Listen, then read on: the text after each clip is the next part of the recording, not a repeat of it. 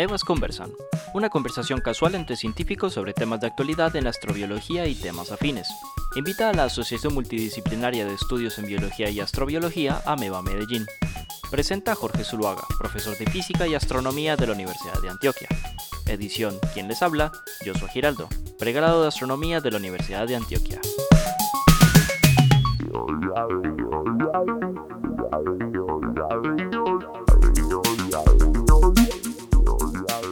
Muy bien, bueno, em, estamos en Amebas Conversan y antes de continuar, digamos, eh, con esta charla con, em, con Sebastián Chut de la Universidad de Antioquia, quiero contarles pues a todos los que nos están viendo, los que nos están escuchando, que eh, todas las conversaciones que tenemos en Amebas Conversan están siendo transferidas a, permanentemente eh, como podcast a las plataformas pues de streaming conocidas de podcast, en particular en Anchor o en Anchor, que es digamos, una plataforma hub, de donde salen a otras plataformas. Spotify, si algunos de ustedes tienen Spotify, lo usan en el, en el, celular.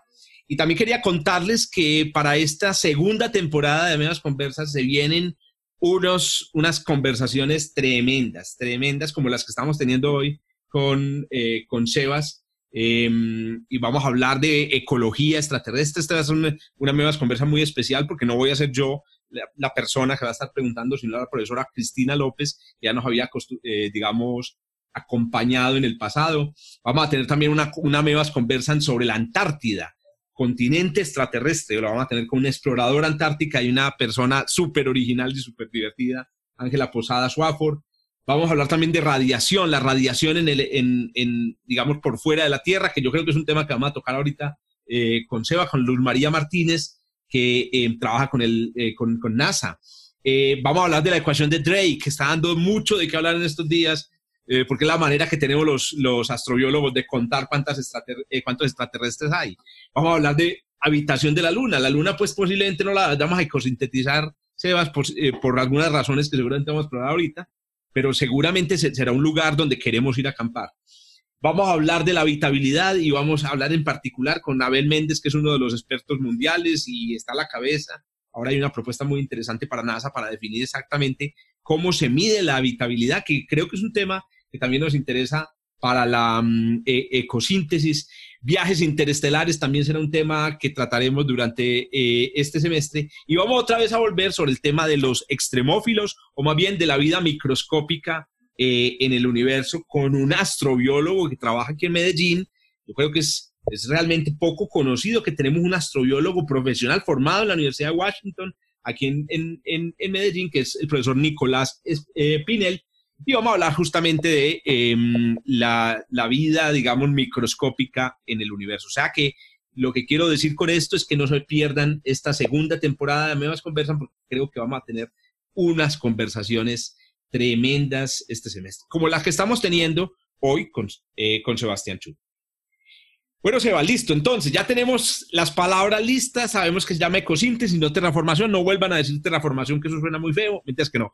Eh, es, es, la, es, digamos, la, la, el, el, consenso que está llegando en la literatura ecosíntesis, porque la idea es fabricar, entre comillas, o crear allá una, una, una biosfera ya hablamos de cuál es un poco el inicio del protocolo, exploración, conocer bien el planeta, ¿cierto? También nos había contado Sebas que se trata, para hacer esto necesitamos tener una visión holística, con la que tiene la biología y no una visión reduccionista, como la de los físicos. ¿Y eso qué quiere decir? Que no se trata simplemente de empezar a aumentar la presión así como loquitos, ¿cierto? O loquitas, sino que se trata de mirar la cosa globalmente. Y finalmente estábamos hablando al final del segmento pasado con Sebas el primer paso. El primer paso es, en esta era de, de, pandemia, necesitamos, y eh, ¿cómo lo decías? ¿Cuál era? El inocular, ese era el verbo, inocular, que utilizaba Sebas. Tenemos que inocular Marte con vida y para eso, sin embargo, tenemos que escoger bien qué organismo, em, qué, organismo vamos a, a, inocular,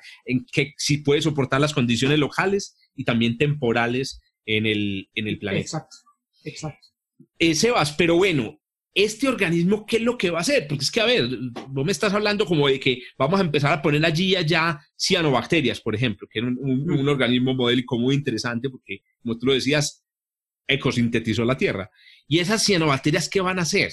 Aparte de ser pues un pegote ahí en una roca marciana, ¿qué es lo que van a hacer esas, esas cianobacterias. O eso es el microorganismo. Sí, sí, no, está muy bien.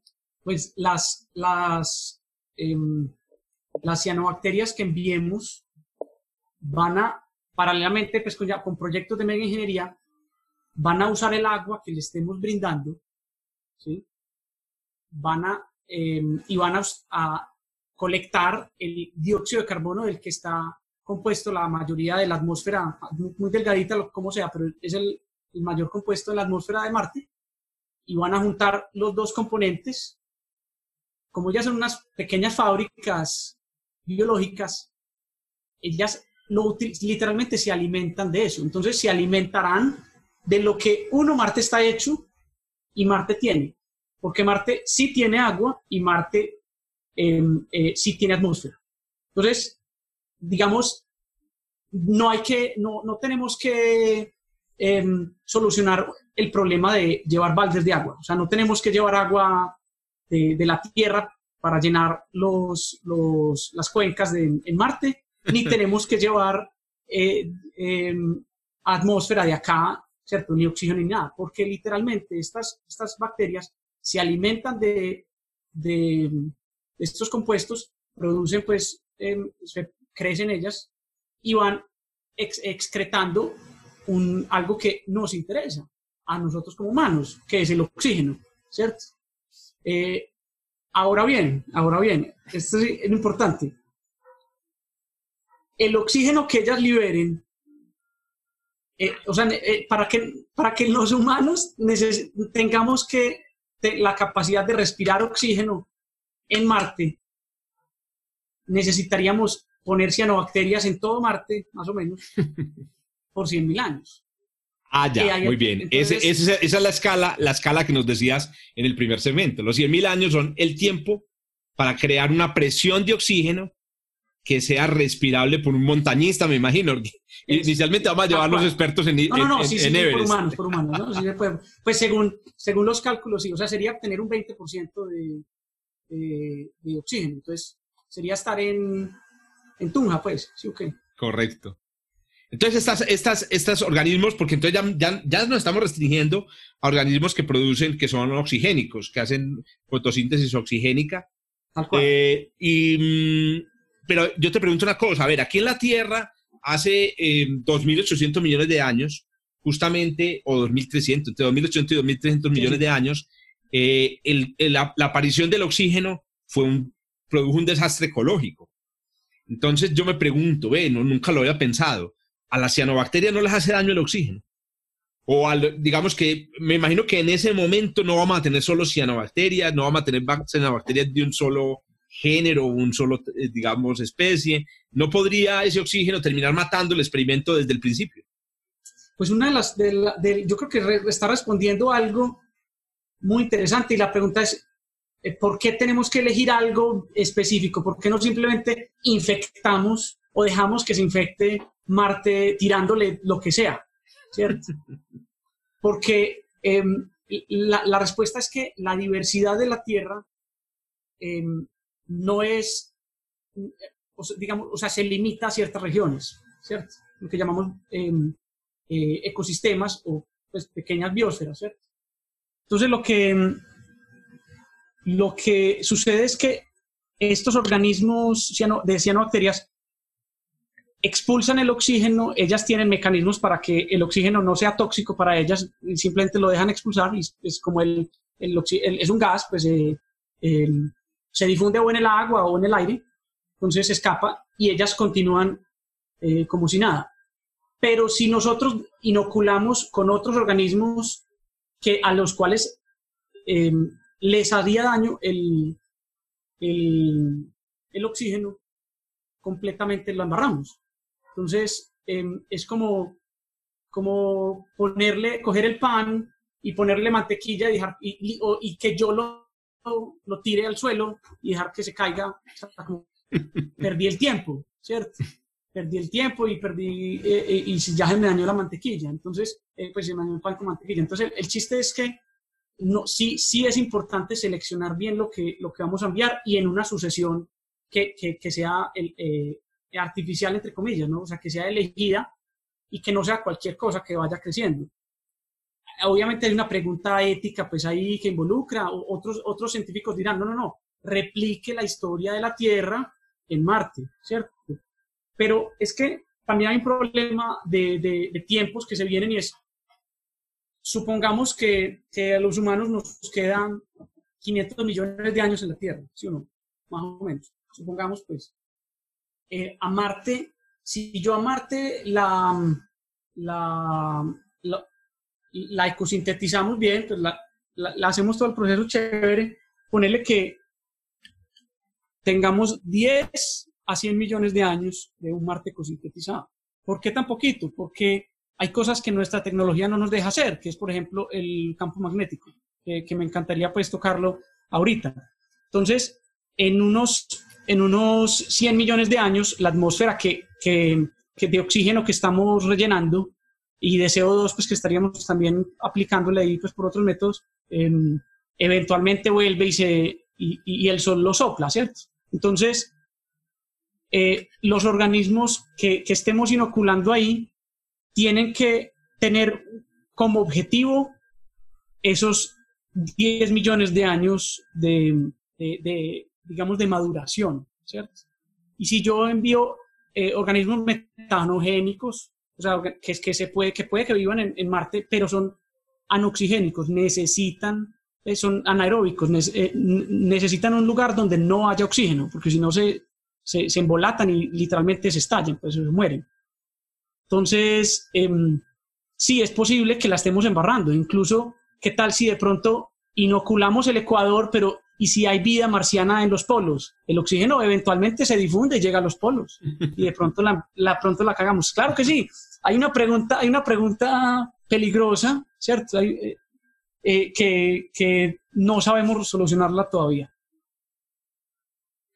Hay una, vamos a hacer un detour ahí especulativo. Yo sé que muchos de los que nos escuchan les encantan estos temas, pero o están motivados secretamente. En secreto están motivados por temas especulativos. Te voy a lanzar una pregunta especulativa, de pronto como un detour del tema científico de, de fondo, y es, Sebas, reflexionemos sobre esta pregunta. Si nosotros hoy en día, los humanos, tenemos ya esta capacidad de pensar en, en, ecosintetizar una, un planeta, ¿por qué no pensar que algo similar hicieron extraterrestres? Es decir, que nuestro planeta en realidad es el resultado de una ecosíntesis extraterrestre. ¿Qué diferencia habría entre el hecho de que nosotros ecosinteticemos Marte y que alguien diferente a nosotros haya ecosintetizado la Tierra. Porque hay una cosa que yo veo en todas tus discusiones y ya te doy la palabra, y es esto. Es, las escalas de tiempo son tan grandes que este es un proyecto que puede salirse de las manos. ¿En qué sentido? En el sentido de que vos nunca vas a controlar todo. A vos llegas y arrancas el proyecto, llevas a vivir a una gente, hacen un paseo, ¿cierto? De piscina durante 100 eh, mil años, después se van y dejan a Marte, pero dejan a Marte ya en un, en un, en un, en una, en un camino evolutivo como un planeta con vida.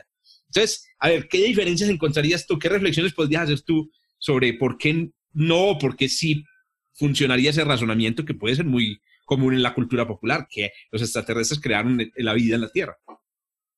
Sí, y, ahí em, ese, esa opinión es peligrosa porque cae en la en el pensamiento de que si no se puede demostrar lo contrario, la falacia de que si no se puede demostrar lo contrario, entonces es real, ¿cierto?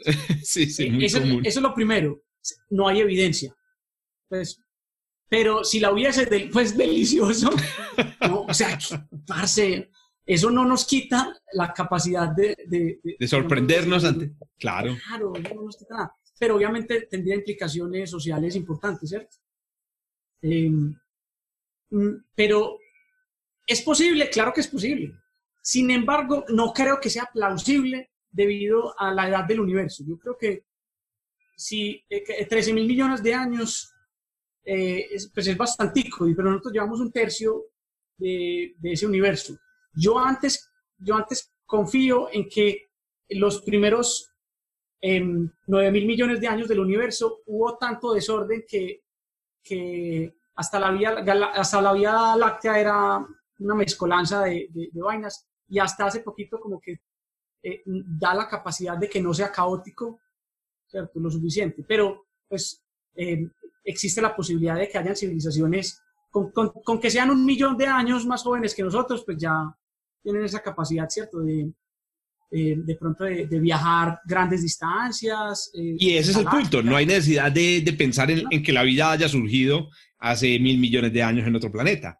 Podría haber surgido hace un millón de años en un planeta vecino.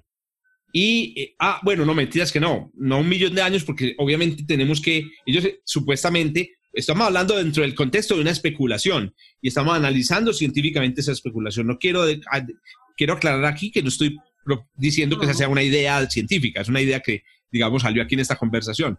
Digamos que ellos, como mínimo, sí tenían 3.800 millones de años de ventaja respecto a nosotros, porque llegaron hace 3.800 millones de años, estaba en la hipótesis, y ecosintetizaron un planeta yermo, ¿cierto? Y ahí arrancó un proceso evolutivo que hoy nos tiene aquí conversando.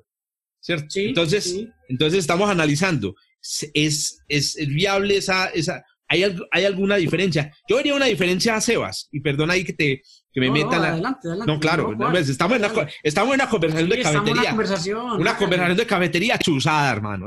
Como, como se acostumbra en este país, lo que pasa es que estas, esto es de las chuzadas buenas. Oiga, pues, entonces, pensa en lo siguiente, pensa en el, en el, en el, y hablemos, eh, aprovechemos inclusive para volver al camino, al, camino del bien. Sí, sí, panspermia, panspermia. No, no, ¿sabes qué? Estoy, estoy pensando en el campo magnético.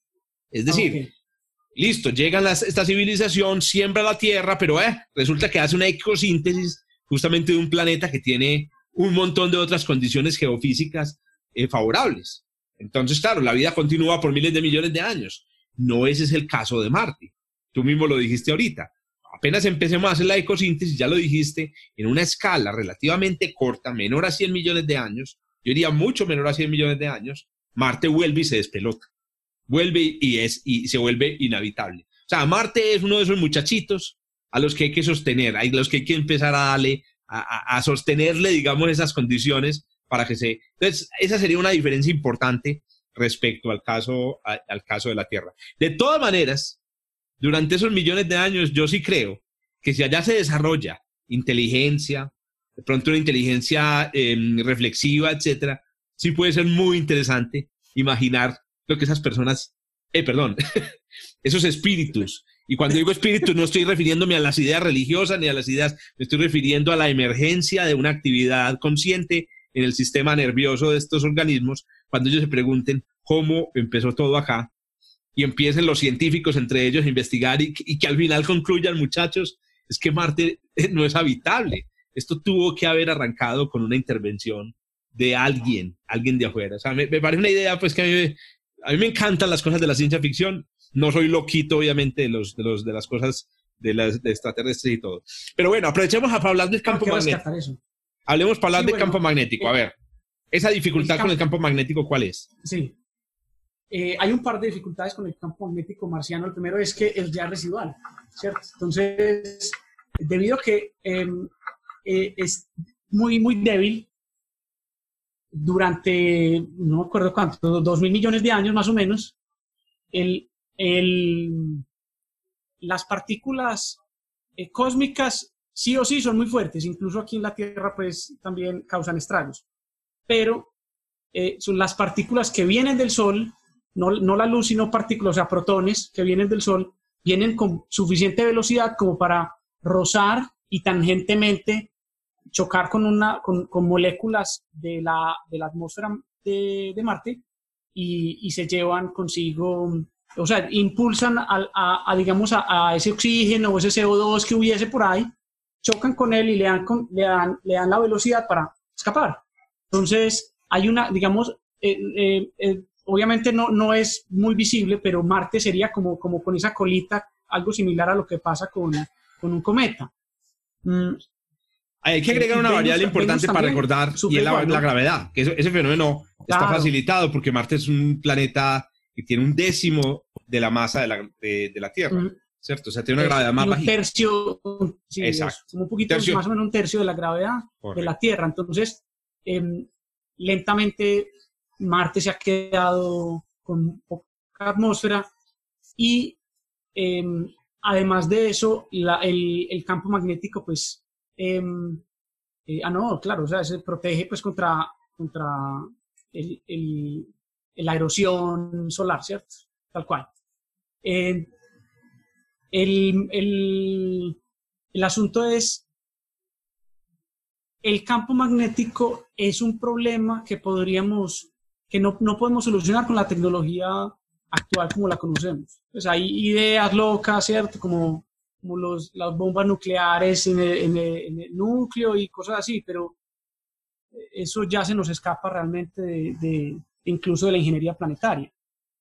Entonces, ya nos toca decir es listo, entonces no podemos hacer un proceso de recuperación de un ecosistema o de generación de un ecosistema en Marte que dure em, millones de millones de años, digamos, esa maduración del proceso, sino que tiene que ser lo más corto posible para poder aprovecharlo, entre comillas, el tiempo que esa atmósfera que recoloquemos en Marte, restauremos en Marte, vaya y volviendo a, erosionarse. Ah, digamos, hay alternativas.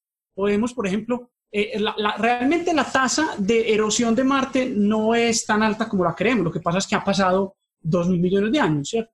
Entonces, eh, con que em, choquemos bastantes asteroides cargados de, nitratos, pues, y de, gases, ah, digamos, ahí agregamos atmósfera. Pero es que también podríamos estar afectando la, la geología, la, la, la, vida que de pronto hay en Marte. Entonces, hay unas preguntas que que, digamos, e, es la idea de, de, estrellar asteroides para darle atmósfera eh, a la misma velocidad a la que se va la atmósfera, como que no aplica.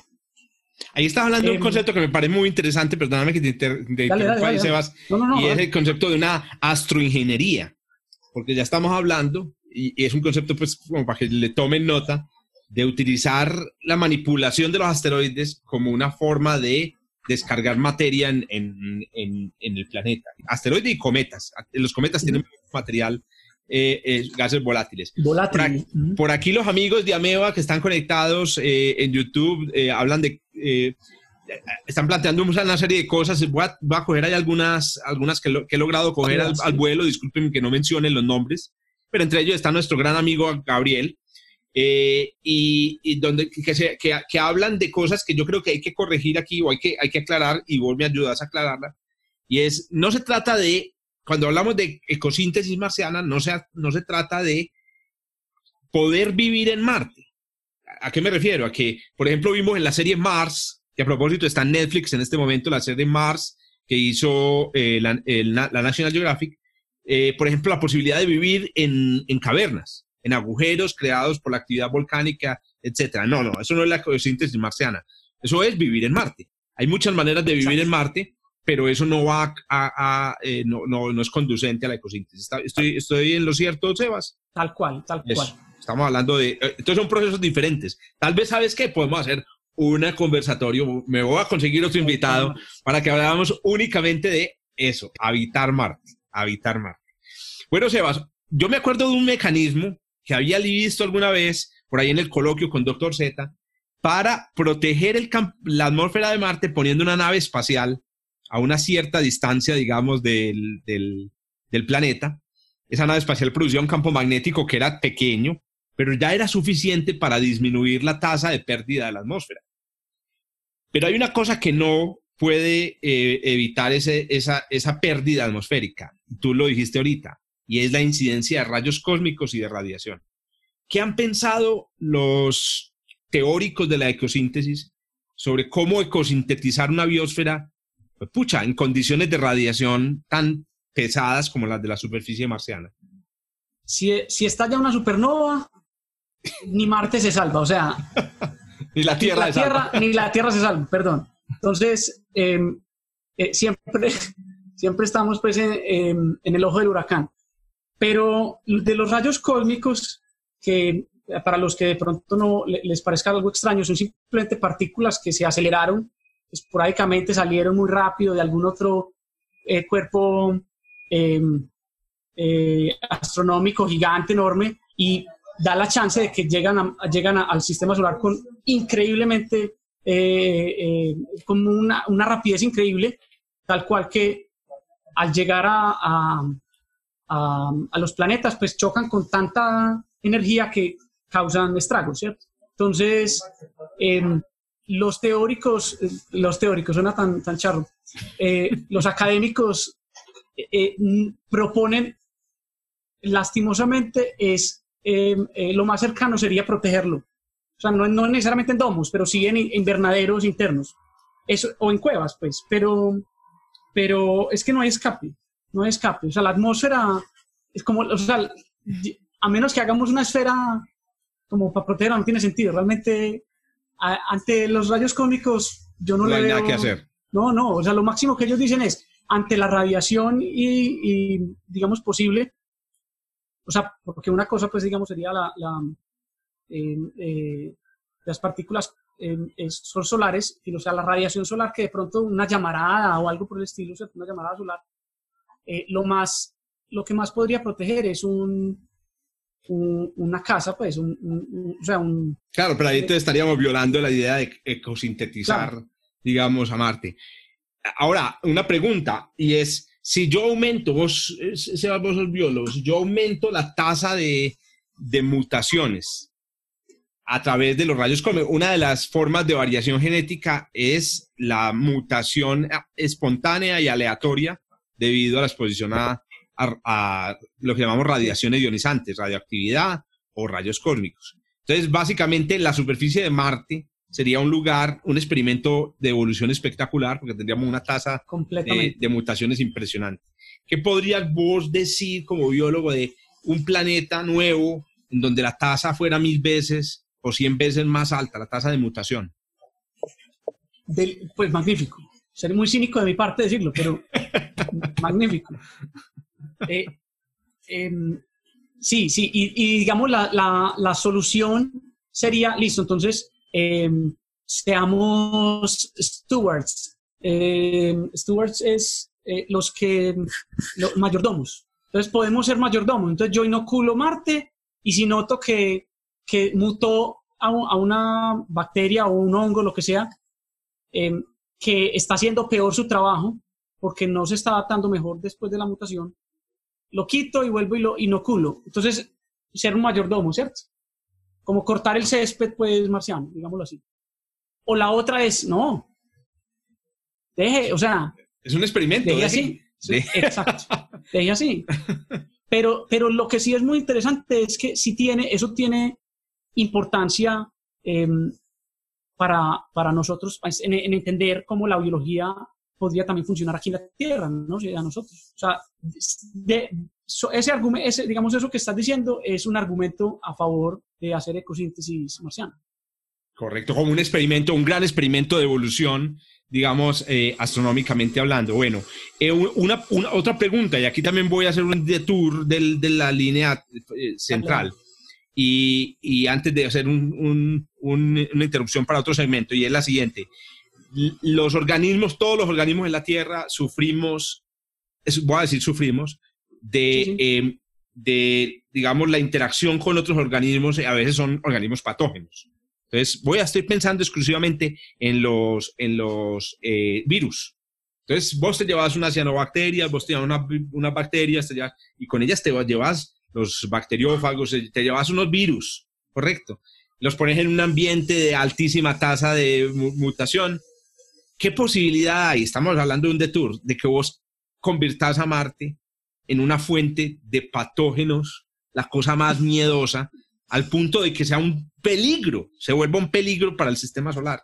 Marte, Marte como una fuente de patógenos. La China, una China, pero a la elevada a la, a potencia.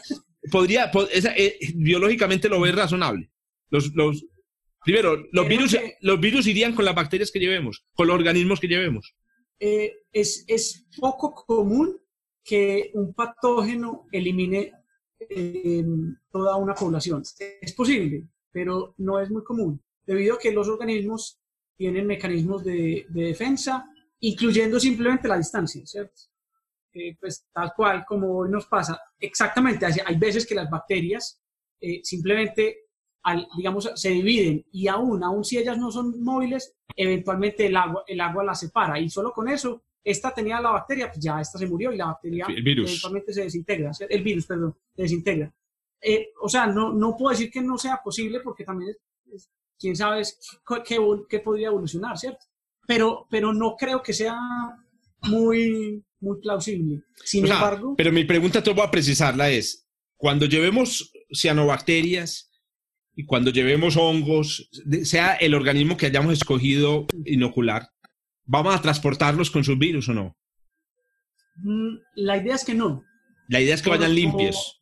Sí, la idea es que vayan limpios. Eh, eh, sí es verdad, y esto es muy chévere pues comentarlo, que la ecología de los microorganismos es intrínseca a, a, su relación con los virus. Y hay veces que con los virus tienen relaciones em, comensales, mutualistas o algo cierto. Entonces, por ejemplo, hay organismos que requieren virus dentro de, de sus comunidades, de, de, sus poblaciones, pues, para que em, eh, eh, se controle su cantidad de, de, microorganismos, porque a veces si vos tenés mucho de, los organismos, pues se acaban los recursos y se mueren ya de, hambre, ¿cierto? Entonces, hay, hay algunos organismos que, que sí usan o han aprendido, pues o han evolucionado para que utilizan los virus para un beneficio eh, de, de especie. Pero una de las, de las cosas que, que, se quiere hacer es encontrar organismos que no tengan una relación con el virus. ¿Por qué? Porque eso es otra variable más que agregar. Y la idea es no complicar la vaina hasta ese punto. O sea, entonces, además que cuando, cuando vos, por ejemplo, eh, no sé si alguna vez has ido, Jorge, a una, eh, donde hacen a una cervecería, pues, ¿cierto? No tuve la oportunidad de ir antes de, la, de la, pandemia, entonces, y no sé si ahora Nunca, nunca has ido a, Tres Cordilleras. Exacto, hay una muy famosa aquí en, en, Medellín, nunca fui, nunca fuimos. Eh, recomendado, igual pues ya eso es un poquito también pantallerito, pero es chévere, igual, para que sepas, ellos tienen unos tanques gigantes donde meten pues, la levadura y meten todo el alimento y el agua y toda la vaina. Y en esos tanques gigantes, eh, la idea es que solo haya un tipo de levadura, un ese hongo especial. Cuando yo quiero, por ejemplo, em, sacar insulina de, de, bacteria, ¿cierto? Yo no, yo, no, yo no quiero que hayan ahí eh, al lado de la bacteria un virus que me esté afectando la productividad. Entonces, cuando yo estudio microorganismos, muchas veces lo que queremos es organismos limpiecitos, digámoslo así. Entonces, sí se ha buscado organismos que no tengan virus. E, e, es muy probable que vayan con virus por accidente, pero la, eh, la manera, digamos, de limpiarlos es teniendo generaciones en laboratorio, ¿cierto? generaciones, generaciones, y si detectas que una de tus líneas tenía virus, descartada. Y eventualmente pasan, no sé, 15 generaciones, y si el virus tiene todas las capacidades para en ese momento crecer. No, no, gracias. Y, y, no, y no crece, pues asumís que, que, que, está libre de virus y, lo, y digamos, pasa, pasa ese filtro. Eh, pero, pero sabes que yo sí de pronto te, tergiverso la, la, pregunta de la contaminación. Es, eh,